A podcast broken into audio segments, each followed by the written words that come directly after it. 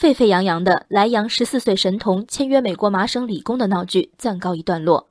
昨晚，山东莱阳教育体育局发布情况说明称，由于教体局核实不严，导致发布莱阳第二实验中学李某某与美国麻省理工大学成功签约的事实消息。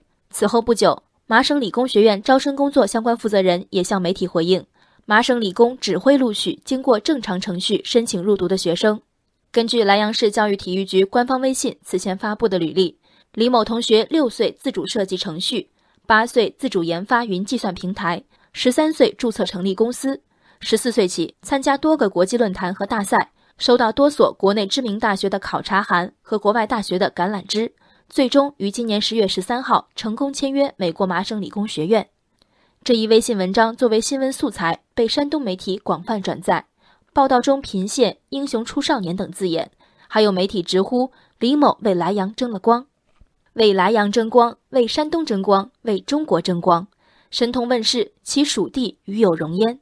当我们回头粗看，李某提供的与高校往来的邮件漏洞百出，被涉及高校几乎都已公开澄清与其并无联系，其注册的公司也被发现名列经营异常名录。但直到上周最后一个工作日。教体局还一口咬定此事是真的，因为李某母亲提供的一份全中文的所谓麻省理工学院学生入学协议，让他们深信不疑。一次规则上不允许、事实上也不存在的录取，使造假者是谁？孩子的履历由谁拟定？家长提供的材料从何而来？这是简单的虚荣，还是另有利益，甚至涉嫌诈骗？有待查清。另一方，莱阳教体局承认了自身失察之责。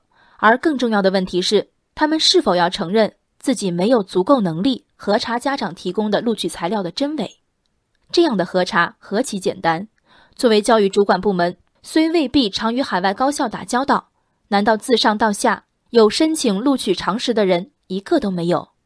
作为信息发布前最基本的核实步骤，搜索高校网站，找到招生栏目，向公开邮箱发信询问，无论对搜索技能还是英语水平。也都仅仅是六十分的要求，能达到这个要求的人也一个都没有。我不相信，被家长摆了一道的教体局，此刻想必自认吃了大亏，冤吗？曾记否？教体局局长要求全市科技工作者再接再厉，培养出更多像李某这样的好学生，为莱阳争光。与其说横亘在教体局和材料核查之间的是疏忽和懒惰，我看。更像是神童给一所学校、一个城市的教育质量带来的光环和某种隐晦的政绩迷恋。